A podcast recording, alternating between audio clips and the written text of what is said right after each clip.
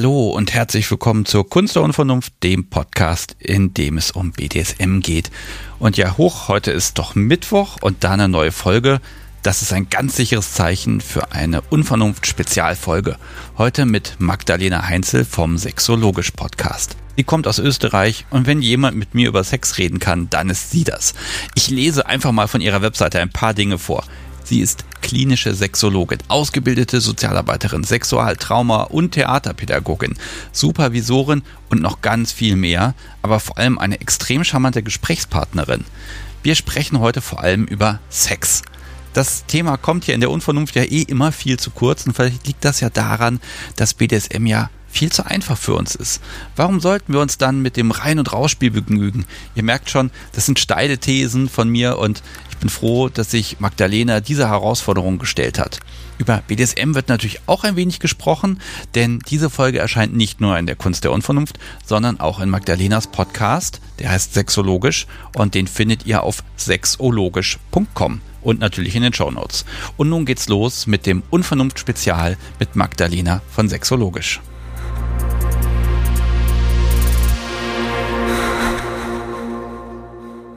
Ja, hallo und herzlich willkommen zu einer ganz wundervollen Sonderfolge. Ihr hört jetzt dann gleich noch eine andere Stimme. ja, hallo, hier ist Sebastian von der Kunst der Unvernunft, dem BDSM-Podcast. Und ja, hallo Magdalena.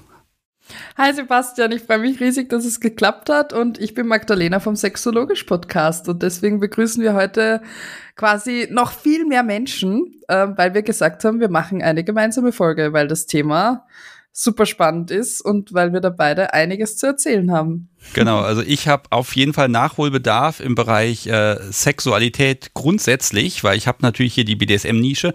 Vielleicht stellen wir uns beide für das jeweils andere Publikum ganz kurz vor, dass die so ein bisschen wissen, wer wir sind.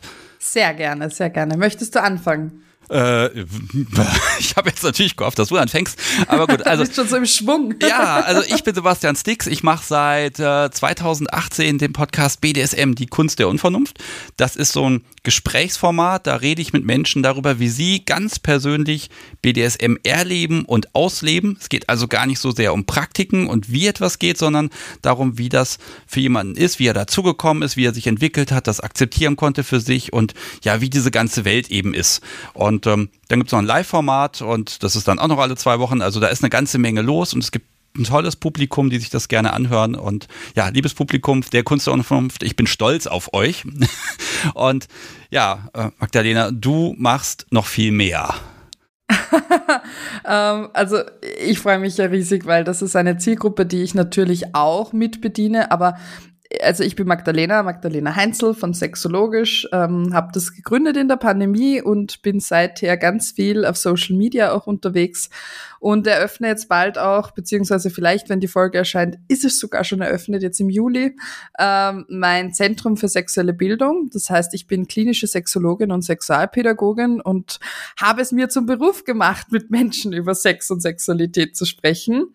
Natürlich kommt da auch BDSM und Co vor nennen wir es mal so. Also alles äh, und auch mit allen Zielgruppen, also von Kindern, Jugendlichen über Erwachsene, MultiplikatorInnen oder auch äh, im Altenpflegeheim. Auch da kann man noch über Sexualität sprechen.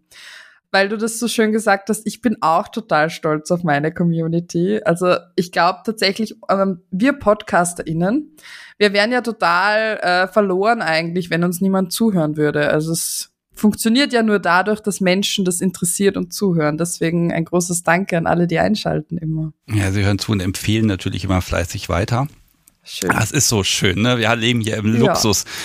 Okay, äh, wir haben jetzt hier irgendwie Mitte Mai, glaube ich, irgendwie am Mittag und die Sonne brät mich hier auch gerade ein wenig und ah, es ist so viel drumherum und so viel Zeugs und ja, womit fangen wir an? Also ich würde gern mehr über Sex erfahren von dir. Was willst du da konkret wissen? Da musst du genauer werden. Okay, also ich habe mir überlegt, ich habe ich hab da so eine These. Also es gibt ja viele Menschen, die, die mögen BDSM. Und BDSM, das, das kann eine sexuelle Neigung sein, das kann aber auch identitätsstiftend sein. Und ist, da rückt die Sexualität vielleicht ein bisschen in den Hintergrund. Wir nennen das ja DS, also Dominant Submission.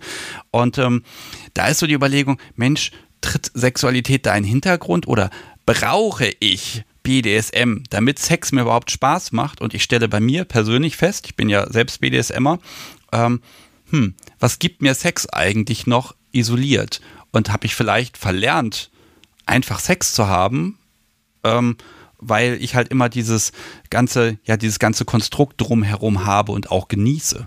Mhm. Und ja, da ist jetzt natürlich die Frage, was sagt die Expertin dazu?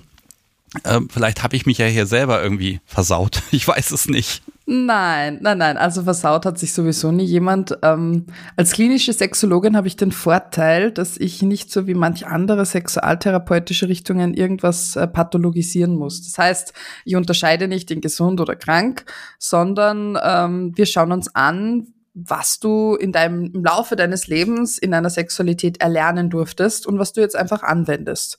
Und äh, wenn ich, also das ist jetzt natürlich äh, sehr runtergebrochen, da müsste man ganz, ganz tief reingehen. Ich will dich aber nicht exposen hier. Aber bei ganz vielen Menschen, die BDSM-Praktiken genießen und dieses Szenario würde ich es ja fast nennen. Also man inszeniert was, man bereitet sich drauf vor. Das ist ja nichts, was man einfach so mit Schnips sofort hinbekommt. Ähm, manchmal vielleicht schon, aber gerade wenn es dann um, um Kleidung geht, um Räume geht, um Spielsachen und darum, dass man vorher auch ausmacht und vereinbart, was wollen wir denn wie machen.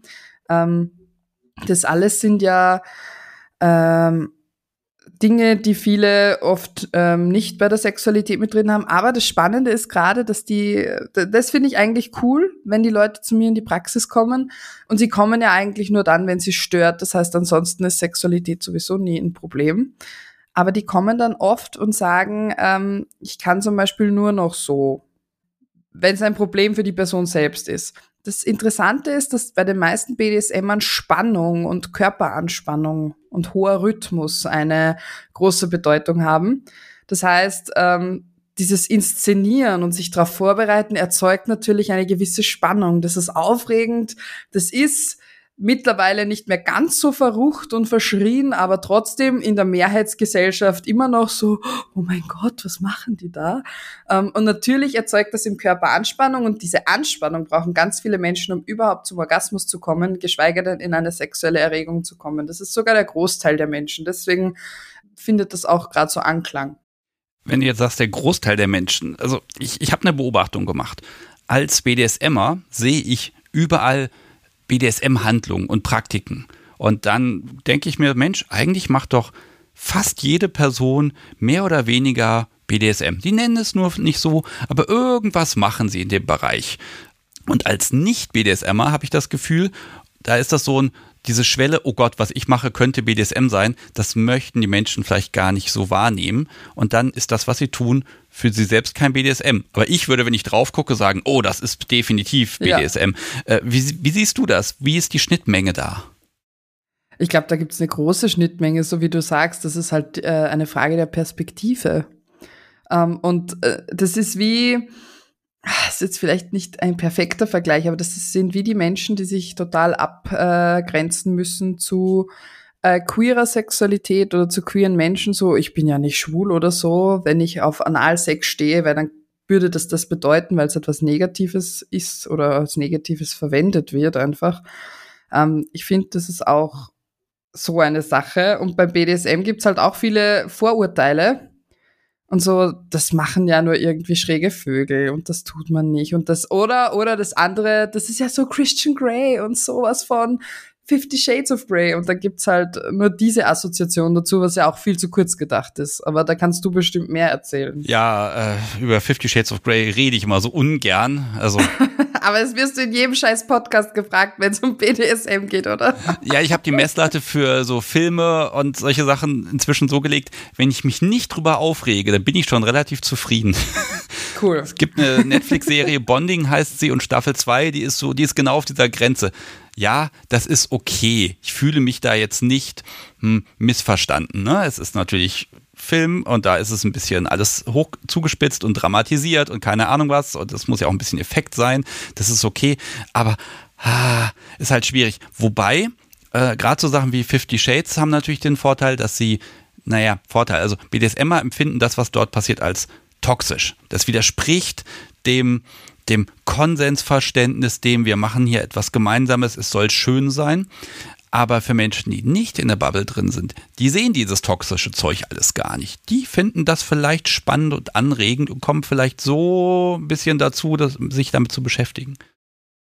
Und kommen dann drauf, dass das, was, was sie da gezeigt gekriegt haben, gar nicht der Realität entspricht, vor allem wenn es ums Konsensprinzip geht. Das war auch das, was mich so gestört hat an diesem Film. Aber ich war tatsächlich auch nie so ein Riesenfan, interessanterweise.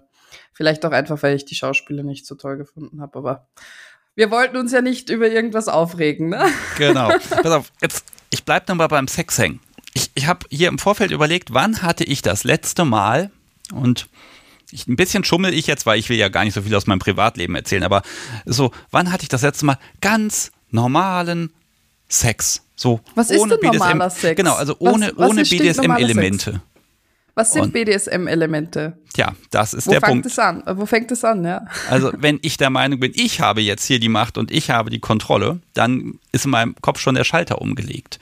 Oder ich fasse ein bisschen fester an. Oder, ne, also es gibt immer irgendwelche Handlungen ganz intuitiv. Da würde ich ganz klar sagen, das ist jetzt Ausdruck ähm, meiner Liebe zu BDSM. Ich sag mal so, der Sex im Sinne von äh, rauf, ein bisschen bewegen, Orgasmus, tada, fertig, einschlafen. Hm.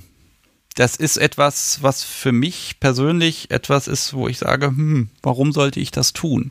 Und ich habe aber das Gefühl, wenn ich deinen Podcast-Folgen so zuhöre, das könnte viel besser sein. Irgendwas mache ich, und ich sage das mal jetzt, ich jetzt für viele BDSMerInnen, ähm, irgendwas machen wir da falsch oder wir erwarten zu viel oder wir brauchen zu viel Spektakel. Ich weiß es nicht. Also einfach schöner, ganz simpler, natürlicher Sex. Was ist das überhaupt noch?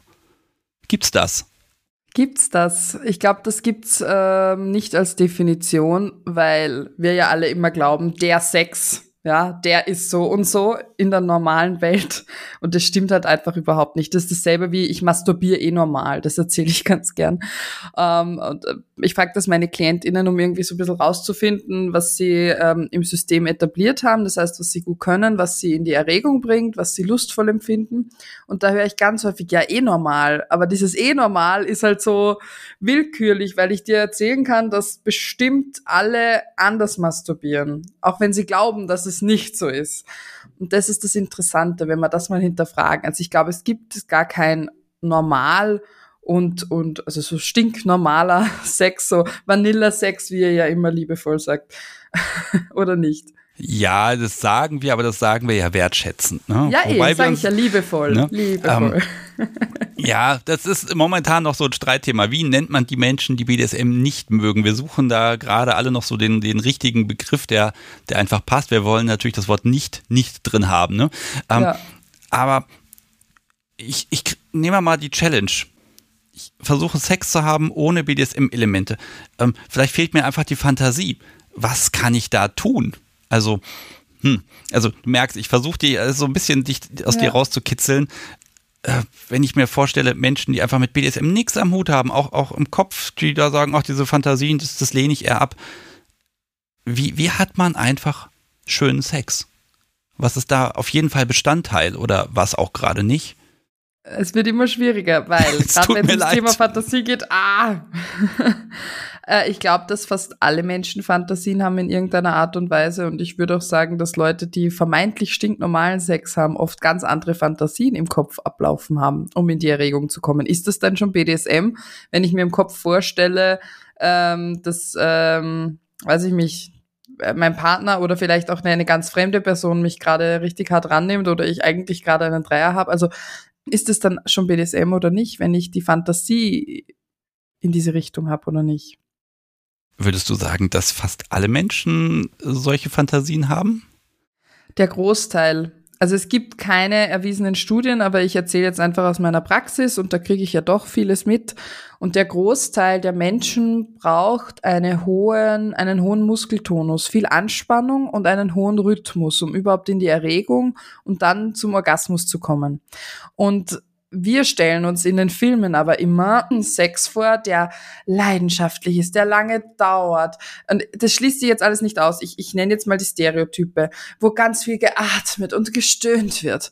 Oh, und die fast tanzen beim Sex, weil sich, weil sie die, die, also die bewegen sich ja so rund und so alles. Das ist so ein bisschen das Bild, was wir ähm, oft so romantisiert dargestellt bekommen. Und bei vielen ist es halt aber trotzdem, wenn man sich so auch Mainstream-Pornos anschaut, klassischer Rammelsex, wo es viel um Körperspannung geht, viel um schnelle Rhythmen, ähm, um dieses Stoßen und auch natürlich, wenn ich so ein Spannungsmensch bin und sage, boah ja, ich brauche diese Körperspannung, dann inszeniere ich gern rundherum. Dann ähm, inszeniere ich, ähm, boah, ich fände geil, wenn du Dirty Talk machst. Oder es erregt mich, wenn ich hier an der Halskehle quasi so ein bisschen gewürgt wird. Oft muss es ja gar nicht fest sein, aber alleine dieses zu spüren, okay, da wird's enger, macht eine Anspannung im Körper. Das, es ist so ein Reflex. Und wir Sexologen sagen oft, dass ähm, wenn ich viel inszenieren muss von außen, dann habe ich vielleicht nicht eine so ganz so große Wahrnehmung.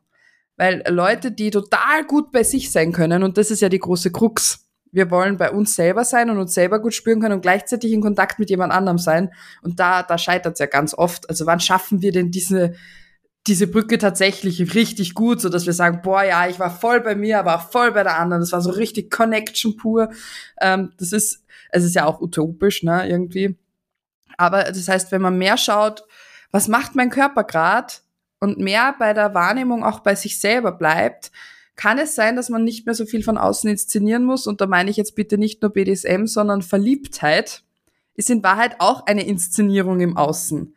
Ähm, weil da sind dann halt die Hormone und alles so, oh mein Gott, und ich kenne die Person nicht und wie riecht die und wie sieht die aus und was macht die? Das ist ja auch aufregend. Also jeder nutzt dann halt andere Tools, um diese Aufregung im Außen irgendwie zu kreieren, weil man merkt, boah, das wirkt super auf meine Lust. Das bringt mich total in die Erregung, bringt mich in die Lust und bam, fetzt. Und deswegen sagen ganz viele in Langzeitbeziehungen zum Beispiel, puh, irgendwie so weniger Lust.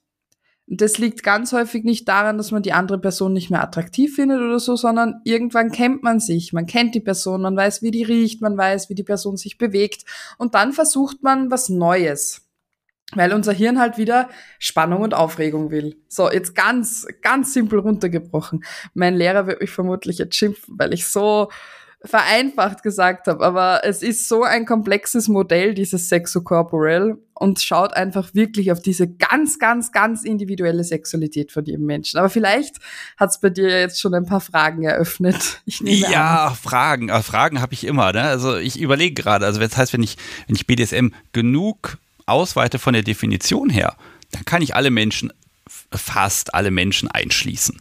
Das funktioniert dann schon irgendwie, ne? Ein bisschen Macht und Ohnmacht vielleicht und ein bisschen, ist es vielleicht auch mal ein bisschen unangenehm. Und in dem Moment, wo ich da reingehe, ich könnte die Definition soweit ausweiten.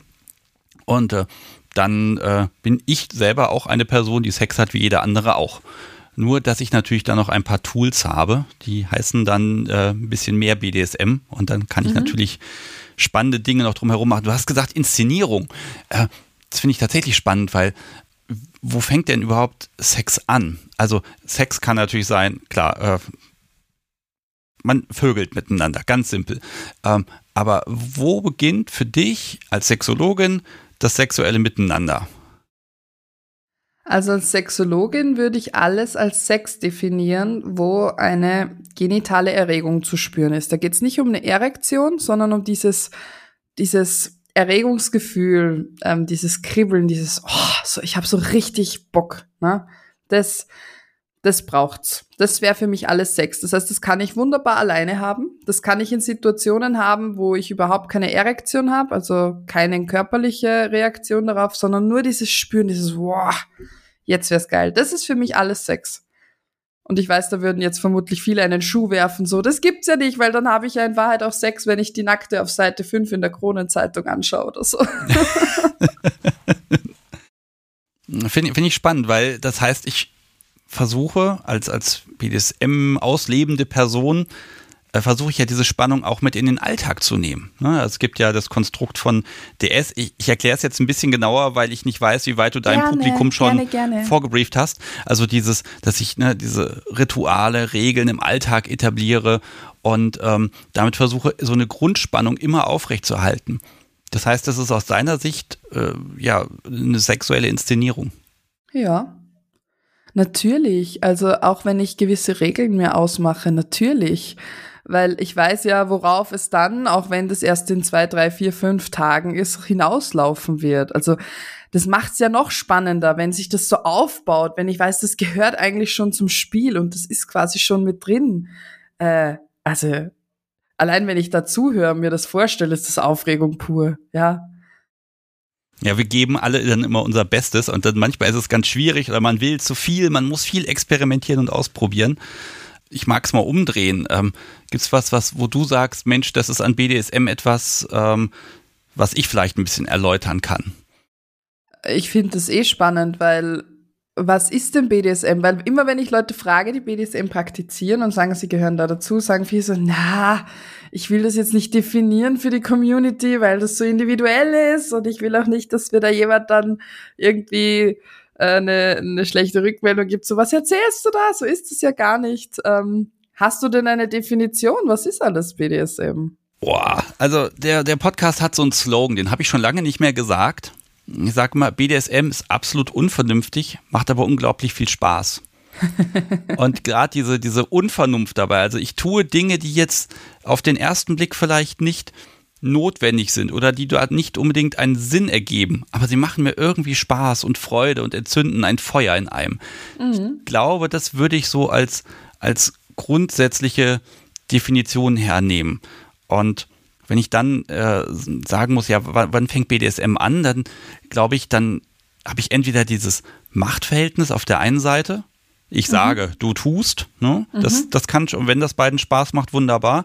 Oder es kann auch einfach sein, dass man ja Situationen herbeiführt mit Gerätschaften und Fesseln und Sex und mit mit körperlichen Reizen wie ich weiß, Nadelrad, Strom, alles Mögliche. Also es geht dann darum, einfach Extremsituationen zu erleben und vielleicht dieses Gefühl zu haben, was man nach dem, ja, nach dem Marathon hat. Man ist völlig K.O., es geht einem irgendwie nicht so richtig gut, aber man ist sehr, sehr glücklich.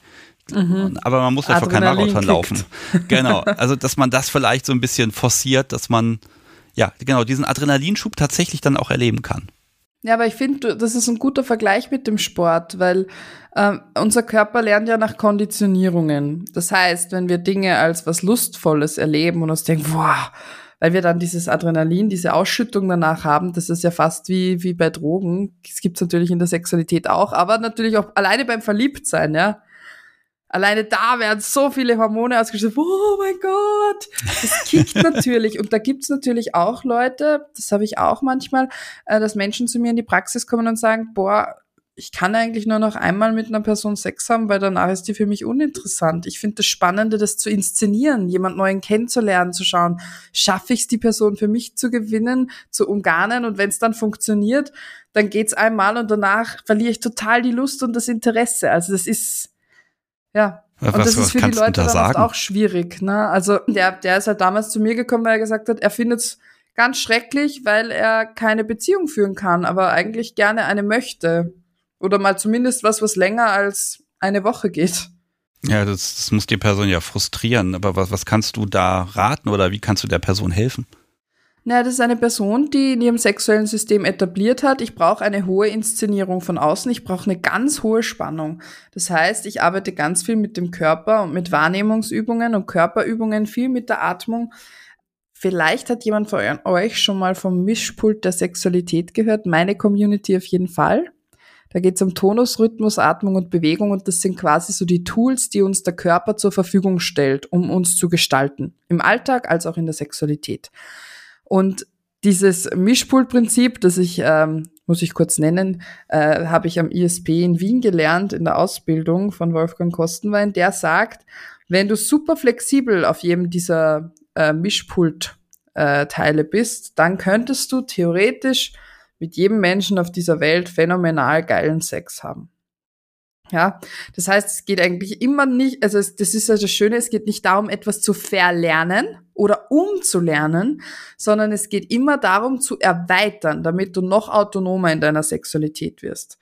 Ähm, das ist wie, wenn ich einen ganz bestimmten Fetisch habe, zum Beispiel die roten Gummistiefel, und ich sage, ja geil, ich, wenn die andere Person die roten Gummistiefel anhat, dann geht der Sex richtig gut. Und das finde ich so scharf, das ist einfach, bam, das, das pfeift. Blöd ist halt nur, wenn die andere Person sagt, boah, ich hätte eigentlich auch gern mal äh, ohne rote Gummistiefel Sex. Geht das dann noch oder geht das nicht? Und wenn das nicht mehr geht, dann kommen sie oft, weil es so eingeschränkt ist. Wenn sie sagen, boah, scheiße, dann äh, bin ich nicht mehr autonom. Ich bin abhängig von diesen roten Gummistiefeln und von einer Person, die die anzieht für mich. Und viele Menschen wollen halt einfach auch autonom in ihrer Lust sein, dass ich bewusst sagen kann, okay, ähm, ich weiß, und dieses Bewusstsein, so, ich rede mich um Kopf und Kragen, weil es einfach so. Ja, sprich, ich höre dir zu, ganz gespannt, finde ich wunderbar.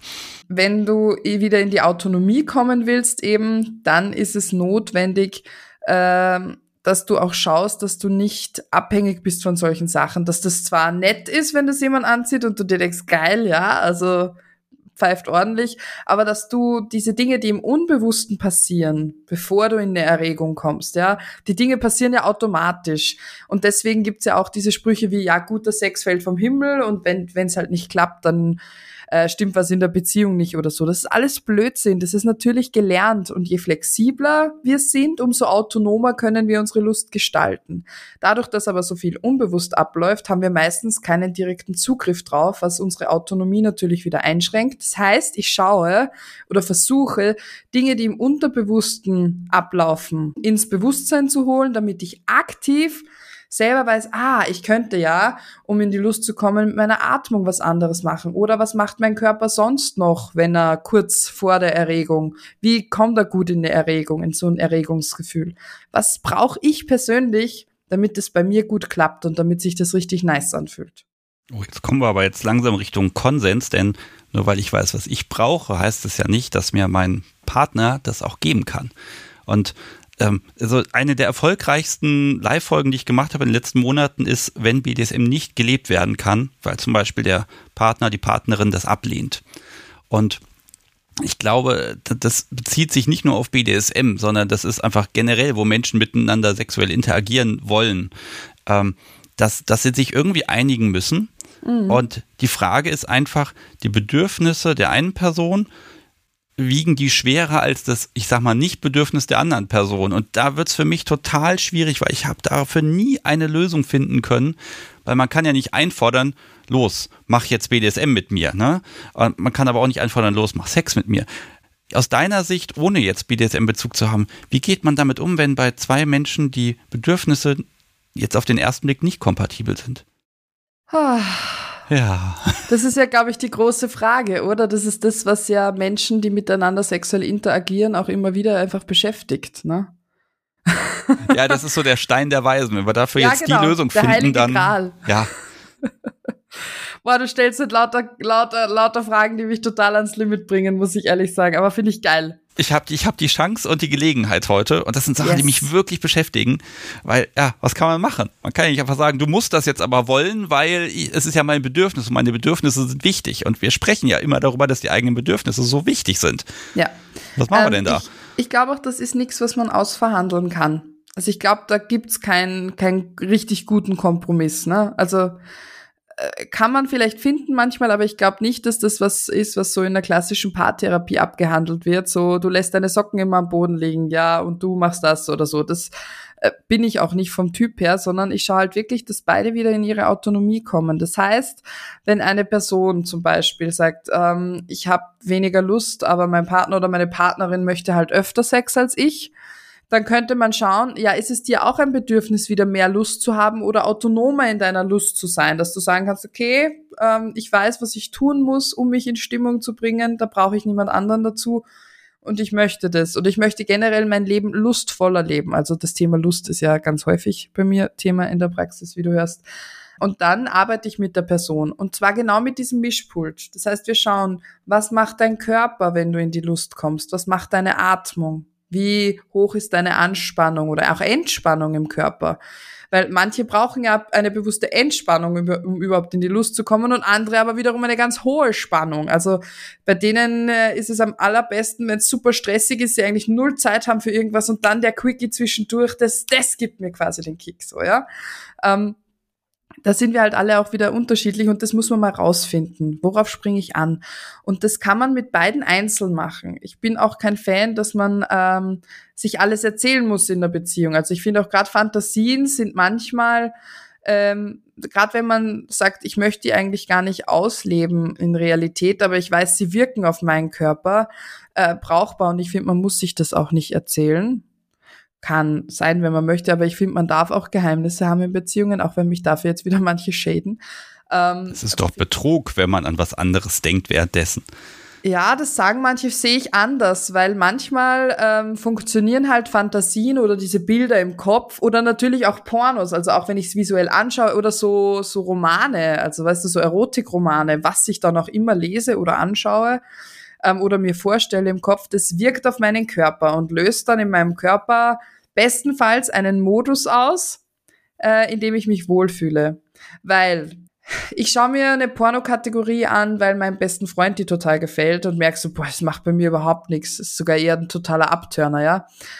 Wir wählen Pornos ja nicht einfach wahllos aus, sondern unser Interesse an Pornos oder Fantasien richtet sich immer nach dem, was wir auf körperlicher Ebene etabliert haben. Das heißt, wir suchen uns jetzt Bilder, Texte, Geschichten, Szenarien, die unser körperliches System bedienen, ja, die das positiv beeinflussen, damit wir schneller in die Erregung kommen. Und wenn ich Standardeinstellung auf meinem Mischpult habe oder nennen wir es Lieblingseinstellung, hohe Spannung, hoher Rhythmus, wenig Atmung, vielleicht sogar Luft anhalten und wenig Bewegung, dann werde ich mir irgendwas suchen, wo entweder ein krasses Tabu drauf ist. Darum gibt's halt gerade auch so viele Stepdad und Stepmom-Pornos oder, oder diese MILF-Pornos, wo du eigentlich weißt, das sollte ich nicht tun, aber gleichzeitig so, oh mein Gott, oder auch BDSM wirkt da, oder diese Gangbang-Sachen, oder diese Vergewaltigungs- Fantasien quasi. Das löst eine super hohe Anspannung aus und wirkt deswegen auf die Erregung. Und im Kopf, also wir bewerten das ja, wir Menschen sind ja irgendwie so doof und bewerten das immer selber und sagen, boah, ich bin eigentlich so eine Feministin, aber wenn ich Pornos gucke, dann finde ich halt die Vergewaltigungspornos am geilsten. Äh, das erregt mich total und gleichzeitig fühle ich mich schlecht, weil ich merke, das löst was aus in mir. Und das hat aber nichts damit zu tun, dass du irgendwas moralisch Verwerfliches machst. Nein, du suchst dir einfach Bilder aus, unbewusst, die dein Erregungssystem bedienen. Und wenn du das verstanden hast, dann können wir an die ganze Sache schamloser rangehen. Okay, jetzt ist das natürlich sehr egozentristisch. Ich, also, ich, wie gesagt, ich habe mir so ein paar Dinge vorher überlegt. Ich behaupte jetzt einfach mal was ganz, ganz fürchterliches und darfst dann mir bitte widersprechen. Also Sexualität ist erstmal sehr, ja, sehr egoistisch. Ich ja. möchte genießen, ich möchte Erregung, vielleicht möchte ich sogar einen Orgasmus und ich möchte ein, ein Szenario erleben und ich möchte mich danach gut fühlen. So, jetzt habe ich aber die Menschen, die BDSM machen und äh, vielleicht äh, habe ich eine Person, die ganz submissiv ist und ganz viel Spaß daran hat, dass sie, dass sie auch nicht sexuell dient, zur Verfügung steht, Dienste erbringt, ich weiß nicht, Kaffee bringt zum Beispiel, ne? Mhm. Also der das einfach Spaß macht. Und das ist ja ein, das ist ja dann total altruistisch und das kann ich auch dann total romantisieren. Da kann ich machen, was ich will als Top. Da ist ein Mensch, der, der genießt das dann einfach, wenn ich halt meinen Kram mache und dann gelegentlich die Person mal benutze. Ähm, und äh, da, da entsteht dann ganz viel. Aber das widerspricht natürlich dann aus meiner Perspektive total diesem Anspruch von, die Person will ja auch für sich selbst diese Erregung haben. Gibt es das überhaupt oder ist da immer die Erregung mit drin, auch wenn sie jetzt vielleicht nicht gezeigt und ausgelebt wird? Die Erregung ist ja trotzdem mit drinnen, ja. Also sonst würden sich die Personen auf solche Spiele nicht einlassen oder selbst wenn sie sich darauf einlassen, würden sie früher oder später sagen, das macht keinen Spaß. Wir haben das Spiel gespielt, aber es macht mir keinen Spaß. Ich möchte jetzt auch mal oder so. Ne?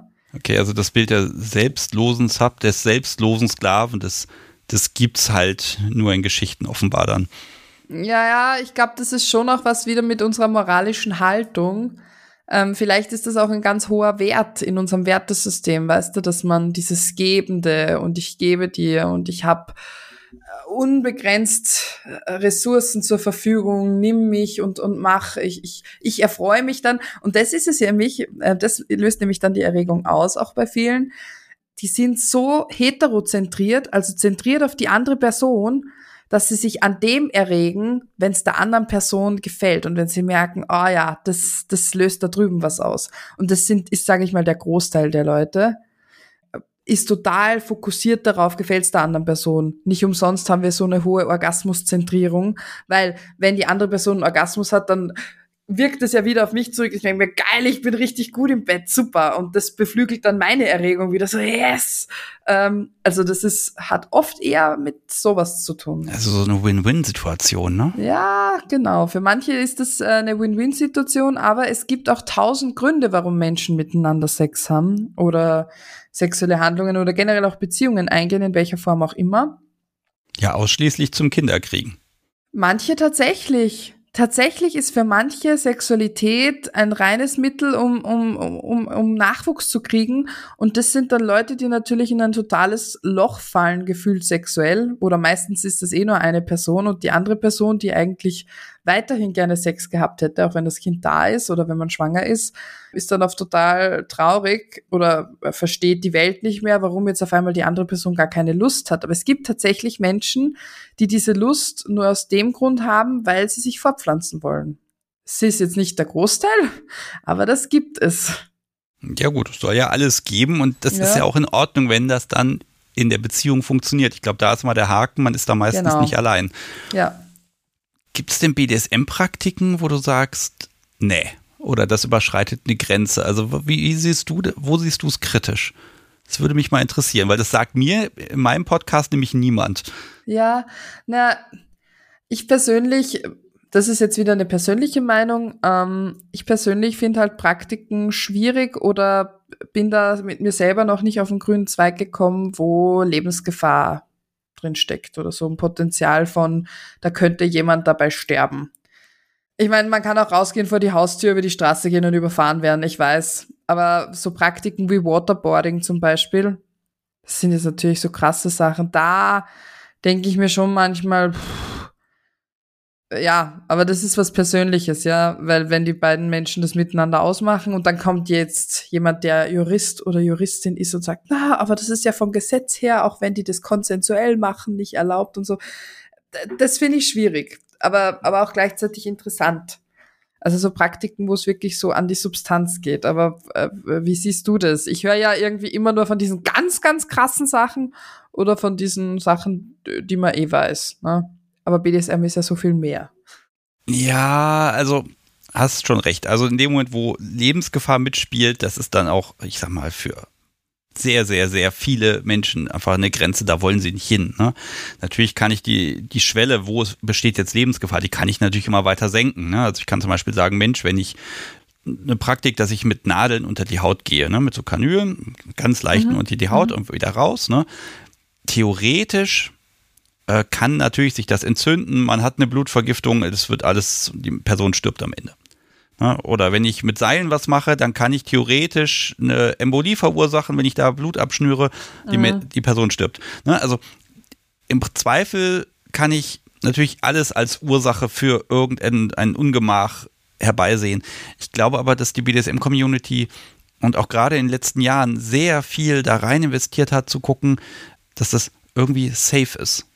Also, ja, ich kann krasse Sachen machen, aber ich will natürlich nicht mein Leben verlieren dabei und ich will auch keine bleibenden Schäden haben. Und nicht umsonst gibt es ja unfassbar viele Kurse für hier Shibari, also Fesseln, Bondage mit Seilen, ähm, wo es darum geht, wie kriege ich das hin, dass ich eben keinen Nerven irgendwie abdrücke und sei es nur am Handgelenk, dann, äh, damit ich eben keine Fallhand habe und im Zweifel einen, einen bleibenden körperlichen Schaden. Und da ist Wissensvermittlung, glaube ich, ganz viel dabei.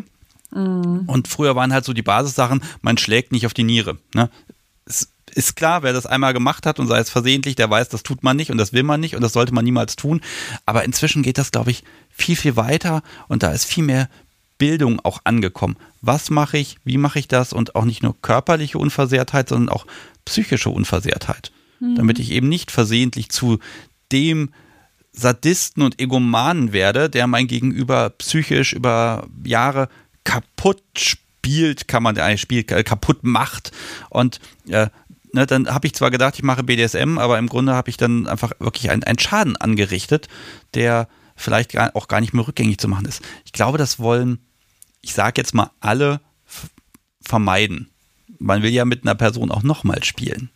Das ist halt schwierig, aber es gibt natürlich diese Praktiken, die wirklich extremer sind und wo man von außen auch sagt, um Gottes Willen, das kann ich mir für mich selber auch echt nicht vorstellen.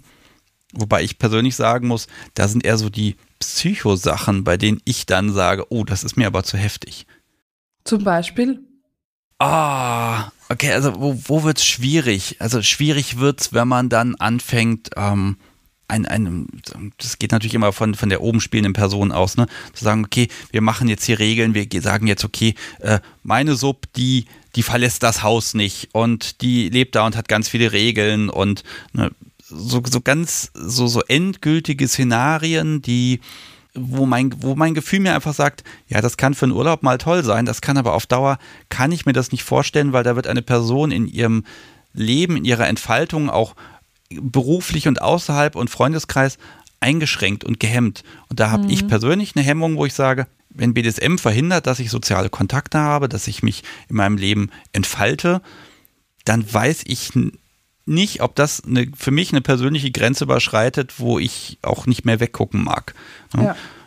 Weil da ist immer noch dieser Punkt, es soll ja dann zumindest hinterher Spaß gemacht haben. Mhm. Ist nicht schlimm, wenn meine Sub während des Spiels das total fürchterlich findet und nicht mehr will, dass ich weitermache und es ist doof und blöd und wir kennen uns aber so lange schon, dass ich sagen kann, ich kann darauf vertrauen. Am nächsten Morgen wird sie tanzend durch die Gegend trällern und das gut finden. Ne? Und solange ich das weiß, dass das diesen positiven Aspekt hat, solange kann ich auch mit meinem Gewissen vereinbaren, dass ich wirklich bösartige Dinge getan habe. Ja, und solange das auch äh, konsensuell stattfindet, ne? Also das ist ja was, das haben, finde ich, die BDSMler viel mehr drauf, als die, die das sich nicht zu dieser, sage ich mal, Gruppe zählen, über Konsens sprechen. Mit Safe Word und Co. Ich finde schon, das ist bei euch viel, viel, viel etablierter als beim Rest. Ja, ich glaube, das ist auch lebensnotwendig für uns, ne? Das wäre einfach, wir müssen halt schon was festlegen. Ein Safe Word, das muss man nicht haben. Ne? Das kann man haben. Ich finde sogar, das hat birgt ein paar Gefahren, die nicht ganz einfach sind. Aber diesen, diesen Konsens herstellen, der muss ja nicht im Detail sein.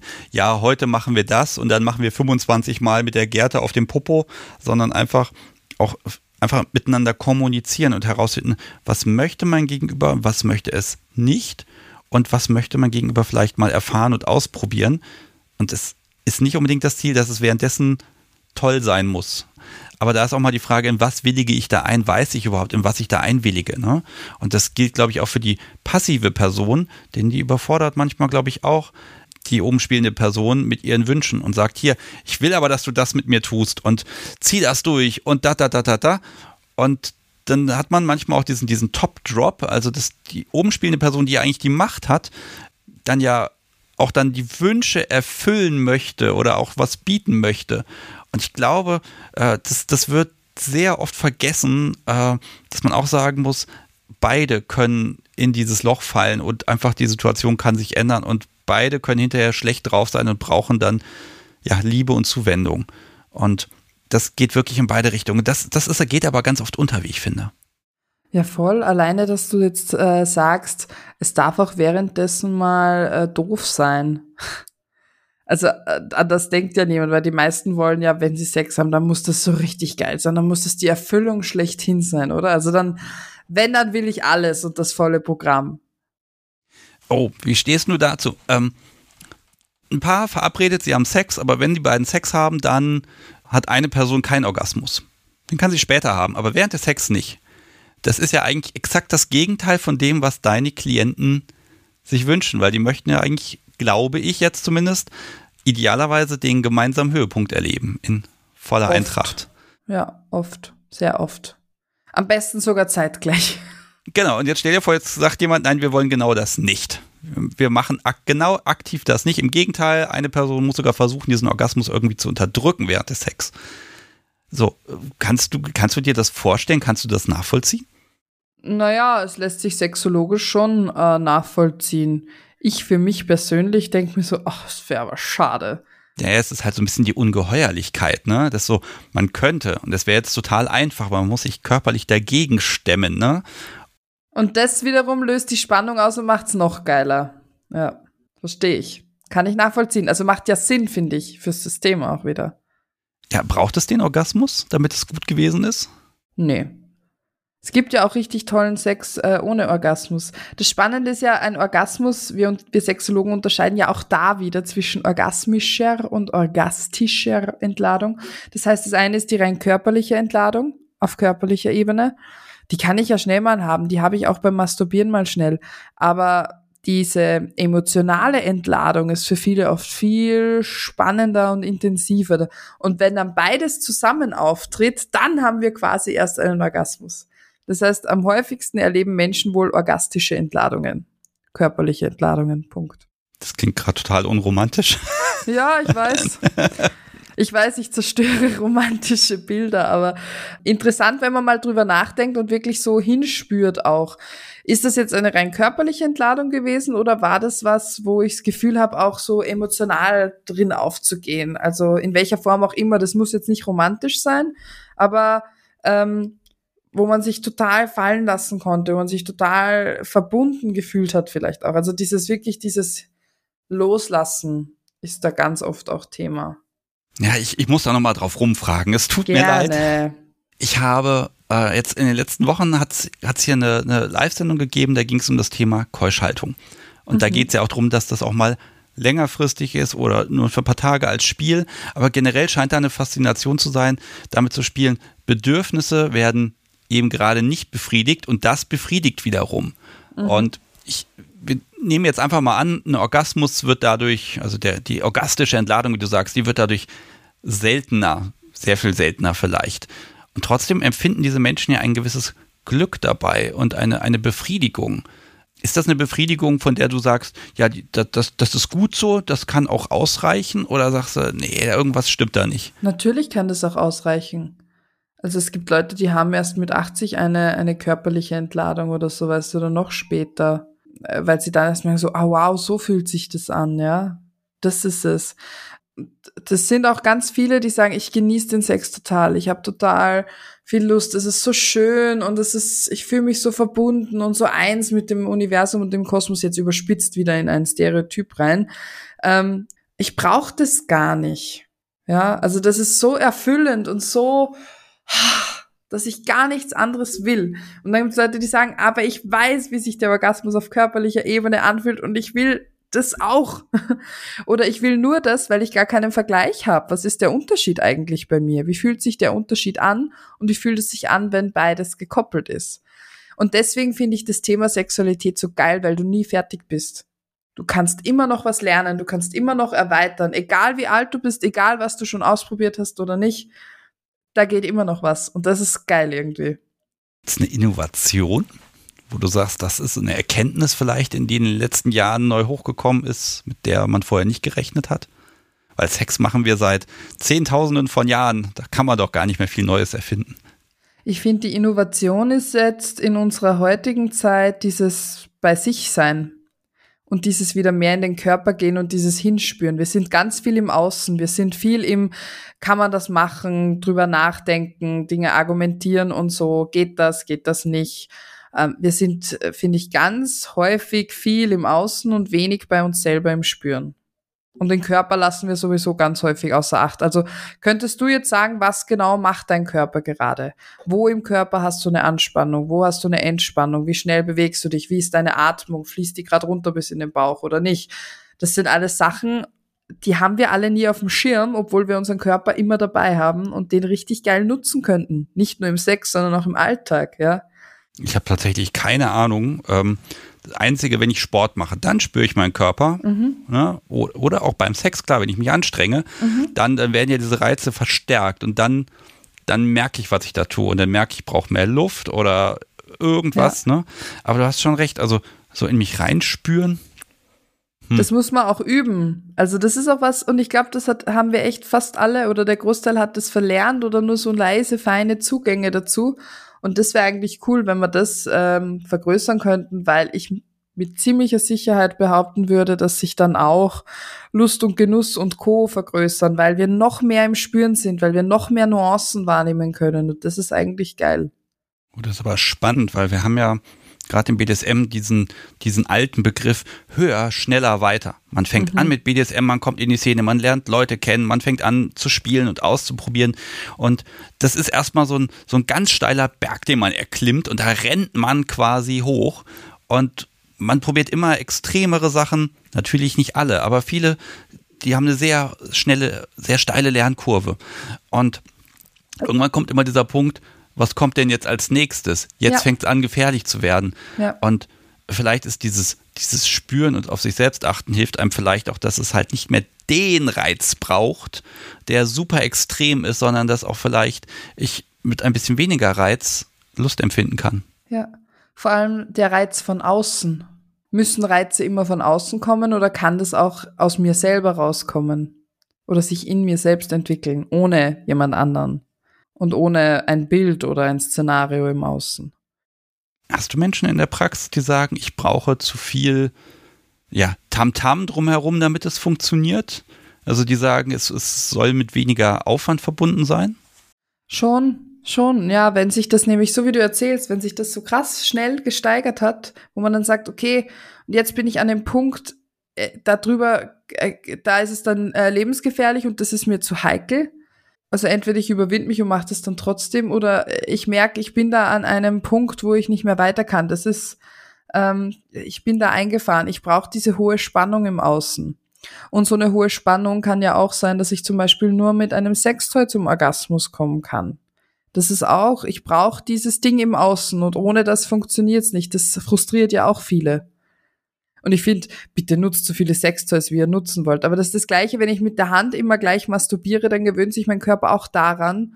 Und dann tun sich manche total schwer, wenn sie mit anderen in sexuelle Interaktion gehen, oder mal die andere Hand nehmen oder vielleicht einmal eine andere Bewegung machen oder in einer anderen Position masturbieren, wo sie dann sagen, nee, das geht jetzt nicht. Also da bin ich dann, das, das meint man eben mit Limitierung oder einer kleinen Einschränkung. Wenn ich sage, okay, da merke ich für mich persönlich eine Grenze. Und die Frage ist, kann ich mit der Grenze gut leben? Ja, dann masturbiere ich halt mit dem Toy. Ich weiß, mit dem Toy funktioniert es wunderbar. Wieso sollte ich was anderes machen? Unser Hirn ist ja faul. das heißt, wir lernen nur dann, wenn wir sagen, okay, jetzt wird's irgendwie knifflig und drum kommen die meisten Leute halt dann auch, wenn sie sagen, okay, jetzt habe ich eine Grenze erreicht und das möchte ich eigentlich nicht, das stört mich. Ah, okay, es geht also wirklich um diesen, diesen Druck auf mich selbst. Das stört mich und dann möchte ich da was machen. Ja, außer, außer Leute, die geschickt werden. Meine oh, Frau hat geschickt? gesagt, ich soll mal kommen. Oh Gott. Ja, genau. Es kommt auch immer wieder vor, natürlich. Aber wie gesagt, ich bin ja eher im, im Freiwillig, also was heißt, ich bin ja, ich arbeite ja nicht im Zwangskontext. Okay, aber wenn jemand geschickt wird, der kriegt ja dann noch so ein Paket mit, vielleicht hast du dann ja auch mit der Frau ein, ein Gespräch geführt am Telefon, die sagt, keine Ahnung, was, was sagt die? Und dann kommt er auch noch, also ich würde einen Teufel tun, wenn meine Frau mich zu dir schickt und dann würde ich sagen, sag mal, ne, wenn, dann gehen wir zusammen. Ähm, aber ja, ja. Also, also, die kommen dann eh meistens zusammen. okay, aber wie, wie gehst du damit um? Weil da ist ja quasi schon eigentlich alles verloren. Ich habe sehr, ich habe sehr hohe Verführungskompetenzen. Nennen wir es mal so. Ähm, ich schaff's total gut, den Leuten das so schmackhaft zu machen, dass das Erweitern für sich selber eigentlich was bringt. Gar nicht so sehr für die andere Person, sondern für sich selbst einfach geil ist. Dass die schon immer neugierig sind und sagen, okay, gut, dann komme ich nochmal oder zumindest zwei, dreimal und wir schauen uns das an und wenn scheiße ist, komme ich einfach nicht mehr. Und wenn es gut ist, dann ja, das ist nice. Also ich schaffe das meistens ganz gut, die irgendwie so anzuteasern, dass sie Bock haben, was auszuprobieren. Aber ich würde auch nie sagen, ähm, wenn die jetzt kommt und die Frau sagt, reparieren sie ihn so quasi, das, das hört man ja auch immer wieder, wo ich sage, nee, mache ich nicht. Wenn du keinen Bock hast, was zu verändern, dann nein einfach nein. Dann gibt es vielleicht als letzte Lösung nur, dass sie sich trennen. Äh, wenn, dann müssen sie beide dran arbeiten und dann werde ich einmal mit der Person allein arbeiten und mit der Person und dann schauen wir, ob das was im System verändert oder nicht. Und ganz häufig ist es dann so, dass ich gar nicht mehr mit den beiden zusammenarbeiten muss, weil sich dadurch, dass sich auf individueller Ebene sehr viel löst und erweitert, das natürlich auch Auswirkungen hat auf den Rest. Das ist eigentlich das Interessante, was ich so beobachte. Muss ich da mal neugierig fragen, wer schickt denn in der Regel wen? Die Frau den Mann oder umgekehrt? Oder ähm, klar, das ist jetzt bei gleichgeschlechtlichen Paaren, kann ich das nicht so verallgemeinern, aber generell, also wer, wer ist denn eher unzufrieden? Die Person, die, die viel will oder die vom anderen zu viel verlangt bekommt?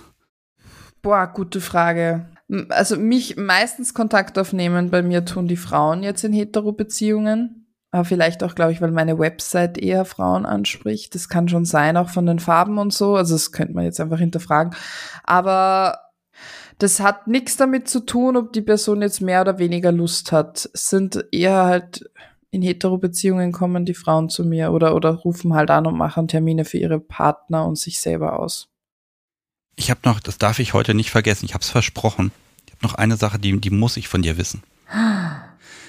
Es geht darum, BDSM-Praktiken als Alternative zu Sex zu haben. Also Sex im Sinne von äh, Geschlechtsverkehr.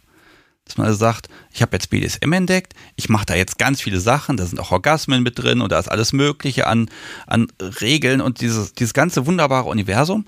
Und so ganz normaler Sex, den brauche ich nicht mehr, den haben wir in der Beziehung abgeschafft. Und da habe ich mich gefragt, warum sollte man das denn bleiben lassen? Ja, also wie, wie kommt man da hin? Ja, wird das zum Problem irgendwann oder verschiebt sich dann die Sexualität einfach an der Stelle? Also kannst du dir das überhaupt vorstellen, dass Leute sagen, ein Paar in der Beziehung, das lassen wir jetzt einfach? Na klar, also es gibt ja auch, das ist, das kann man sich nicht vorstellen, ganz oft, weil wir es halt im Mainstream anders sehen, aber natürlich gibt es auch genügend Paare, die sagen, ja, wir sind zusammen, aber wir haben nie Penetration, in welcher Form auch immer, weil uns das beiden nichts gibt. Und da wird jetzt vermutlich ein Großteil der Gesellschaft sagen, um Gottes Willen, die haben ja gar keinen richtigen Sex, weil wenn der Penis sich irgendwo drin steckt, dann ist es ja kein Sex.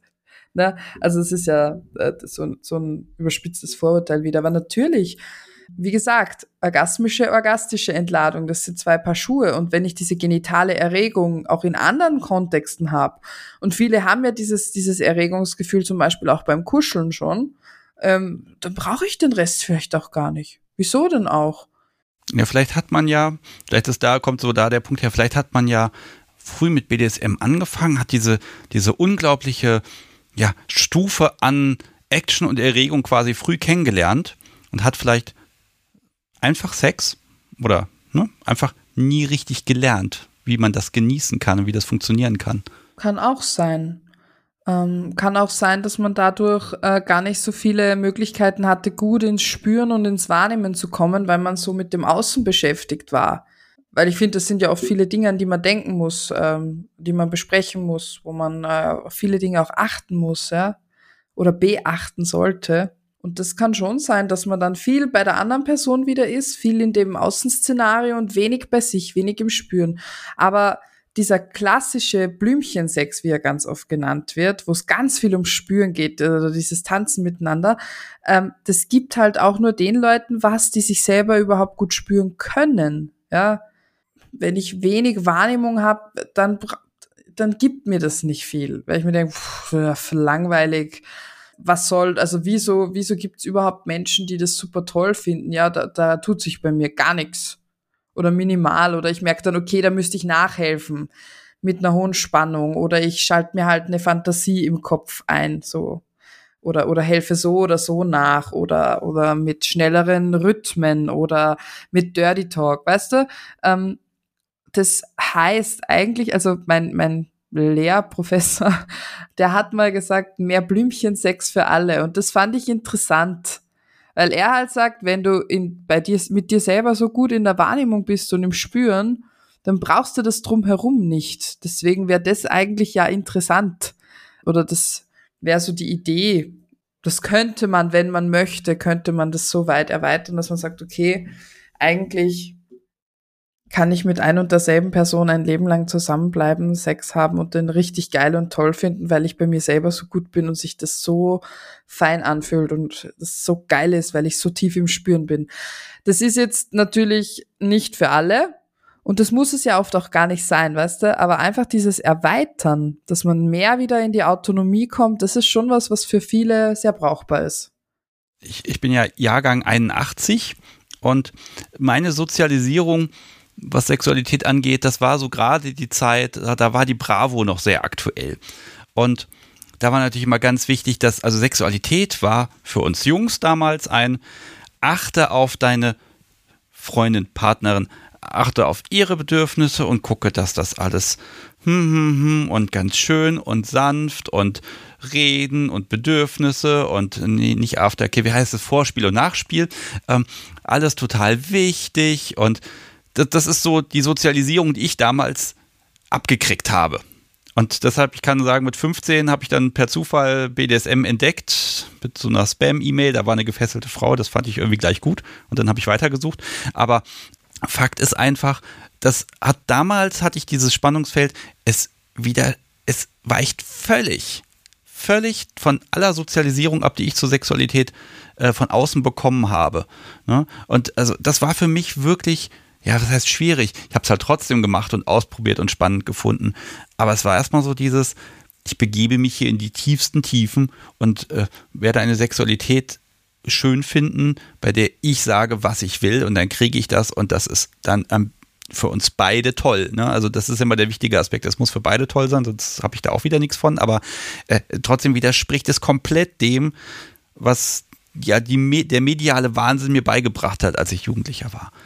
Ich nehme an, dass du einfach ein, ähm, in deinem sexuellen System etabliert hattest, dass eine hohe Körperspannung was ist, was dich in die Erregung bringt ähm, aber auch ein schneller Rhythmus, vielleicht auch gleichbleibend. Ich weiß nicht mit wie viel Druck, das wird jetzt zu sehr ins Detail gehen. Ähm, aber ich nehme an, dass ähm, in deinem System wenig Lernraum war für tiefe Atmung. Habe ich nie von gehört. Beckenbewegung und so, weißt du? Also das ist ja auch was, das haben ja, das ist total doof, weil eigentlich, wenn wir das Becken mehr bewegen könnten, und ich meine jetzt nicht nur dieses Stoßen, dieses Rammeln, wo wir stocksteif quasi so äh, herumwerkeln, ähm, dann äh, würden wir auch mehr genießen und mehr Lust empfinden können. Und das ist aber was, das uns sukzessive auch abtrainiert wird, vor allem den männlich gelesenen Personen, weil ein Mann darf ja nicht mit den Hüften wackeln, wackel nicht so mit dem Arsch und beweg dich doch nicht so komisch und so. Das ist total doof. Weil je runder und je mehr Bewegungsspielraum und Freiraum wir haben, umso mehr können wir den natürlich auch nutzen. Ne? Ja, äh, ich, ich meinte ein bisschen was anderes. Ich meinte, diese, die Sozialisierung war, achte nicht auf dich, achte auf dein Gegenüber. Ja? Und das, das finde ich halt schwierig. Ist das was, was heutzutage immer noch äh, der Standard ist? Also egal ob männlich, weiblich, ja, weil es unseren moralischen Vorstellungen entspricht. Natürlich, weil wir sollen ja lieb sein, wir sollen nett sein, wir sollen achtsam mit uns sein, wir sollen auf die Bedürfnisse von anderen Personen achten, uns selber hinten anstellen, nicht zu viel fordern.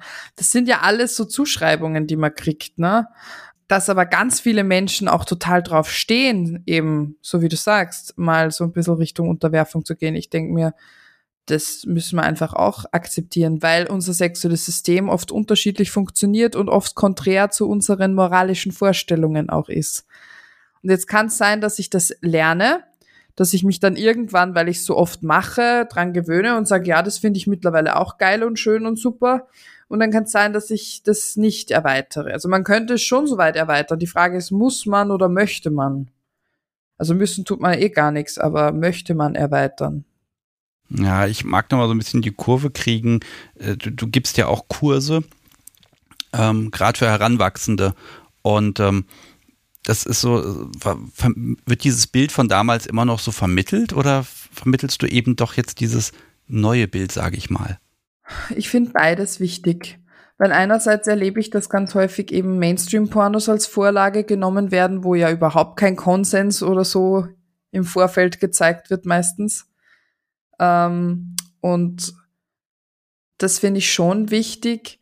Und auch dieses, dass ganz klar ist, man darf über Sexualität reden, man darf über Bedürfnisse sprechen, man darf auch nachfragen, man darf auch äh, lachen oder es darf auch mal was schiefgehen beim Sex, weißt du? Also, dass das nichts ist, was von Anfang an nach, nach Plan funktionieren muss, weil da auch ganz viel Druck ist, so. Und vor allem auch natürlich bei den Jungs wieder so, ich muss es quasi ihr besorgen, weil sonst ist sie, sonst bin ich ja einfach nicht gut im Bett. Also der Anspruch ist dann schon da. Und dann haben sie halt als Vorlage oft nur eben diesen klassischen Rammelsex, der halt vielen nicht so viel Spaß macht, aber manchen schon, aber halt auch nicht allen.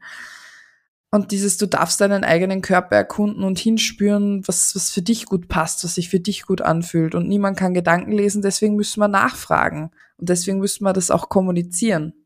Ja, und wir müssen es selber erstmal wissen, ne? was wir überhaupt mögen. Ne? Das ist ja immer noch mal schwieriger. Deswegen eine Ode an die Masturbation. Sich selber berühren, selber angreifen, selber spüren und schauen, was sich gut anfühlt. Bitte, das kann man nicht genug machen. Auch in Beziehungen übrigens. Also, das finde ich auch immer sehr traurig, wenn es da dann so ein Verbot gibt, weil nee, der muss, der oder die muss ja nicht mehr masturbieren. Jetzt sind wir ja zusammen. Also, bei, weißt du, bei Essen ist es auch so. Da tun wir auch nicht so blöd. Wir haben ja auch nicht immer Bock zur selben Uhrzeit zu essen und dann Bock äh, auf dasselbe Essen äh, und die gleich große Portion, das ist ja auch sehr unterschiedlich. Und da scheißen wir aber nicht rum, blöd gesagt, aber beim Sex dann schon, wenn es mal nicht so ist, dass beide jetzt Bock haben, aber ja.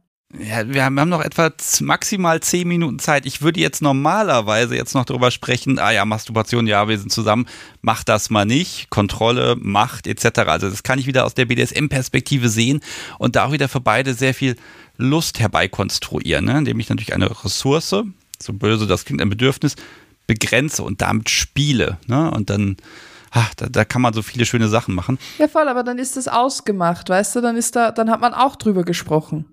Ich kann alles in Lust wandeln und diese Flexibilität, die kann ich mir auch erarbeiten.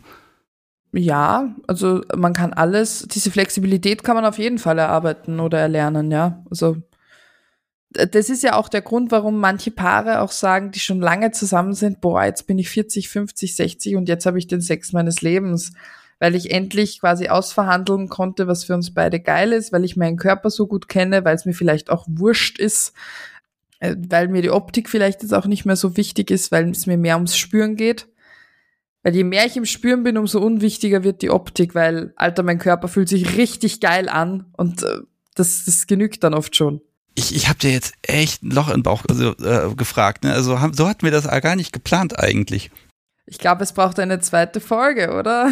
Ja, also, wir müssen das definitiv wiederholen. Ja, so um, habe ich das Gefühl auch. Also ich glaube, auch für meine Community gibt's noch viele, viele Fragen. Und ich finde, man könnte ja so ein FAQ machen, dass ich einfach mal frage, was sie BDSMler fragen wollen würden so traust dir nie fragen oder so. Das finde ich geil. Ja, sehr gerne. Also ne, ich kann natürlich immer nichts abschließend beurteilen, weil ne, selbst wenn ja, selbst wenn ich was ausprobiere, was ich eigentlich nur mit meiner SAP mache, also ne, ich lasse mich verhauen, dann kann ich zwar das spüren, aber ich kann es nicht so empfinden. Ne? Also die Perspektiven sind ja unglaublich weitläufig ja. und äh, aber klar, ein FAQ kann man da super gerne machen. Da werde ich versuchen, ähm, alles, was auch eventuell erstmal gruselig wirkt. Ne? Also ich glaube, inzwischen bin ich ganz gut darin, die, die Aspekte, die einen reizen, dann auch so ein bisschen zu finden. Warum Schön. mag ich etwas überhaupt? Und ich lasse mich aber auch selber immer gern von meinen Gästen im Podcast überzeugen. Und ich habe schon manches Mal Sachen gehabt, wo ich dachte, um Gottes Willen, auf gar keinen Fall. Und dann wurde mir das erklärt und auch wenn ich das selber nicht teile in dem Moment und auch selber nicht, nicht gut finde oder für mich ablehne, dann kann ich trotzdem nachvollziehen, warum kann diese Person da eine Erregung spüren. Und das ist total schön, wenn man da einfach auch ja was lernen kann und dann zumindest sagen kann, nicht nur ich toleriere das, sondern ich respektiere das und ich kann es vielleicht sogar mitfühlen. Das finde ich immer großartig. Mm, das ist super. Das ist auch eine Erweiterung. Und auch, also ich finde, dass man das einfach stehen lassen darf. Das finde ich schön. Deswegen hört unbedingt mal in den Podcast äh, Kunst der Unvernunft rein. Äh, ist natürlich alles verlinkt in den Show Notes für, für die, die von Sexologisch kommen. Genau. Genau, und umgekehrt, hört in Sexologisch rein. Den Podcast gibt's auch überall und ich glaube, sexologisch.com war deine Webseite. Da gibt's genau. ganz viel und bald eben dein, dein neues äh, Zentrum. Ich sehe schon bei Instagram immer die Bilder vom Einrichten und Renovieren und ich finde es super klasse, dass du dir Zeit genommen hast, dass das heute funktioniert hat. Und äh, also bis wir uns wieder hören, bis dahin wünsche ich dir unfassbar viel Erfolg und dass das bei dir genauso raketenhaft weitergeht. Danke dir. Es war ein richtig tolles Gespräch. Ich habe mich sehr, sehr wohl gefühlt bei dir, sehr aufgehoben und freue mich auch schon auf unseren Teil 2 dann. ja, super gerne. Vielen Dank. Tschüss. Tschüss.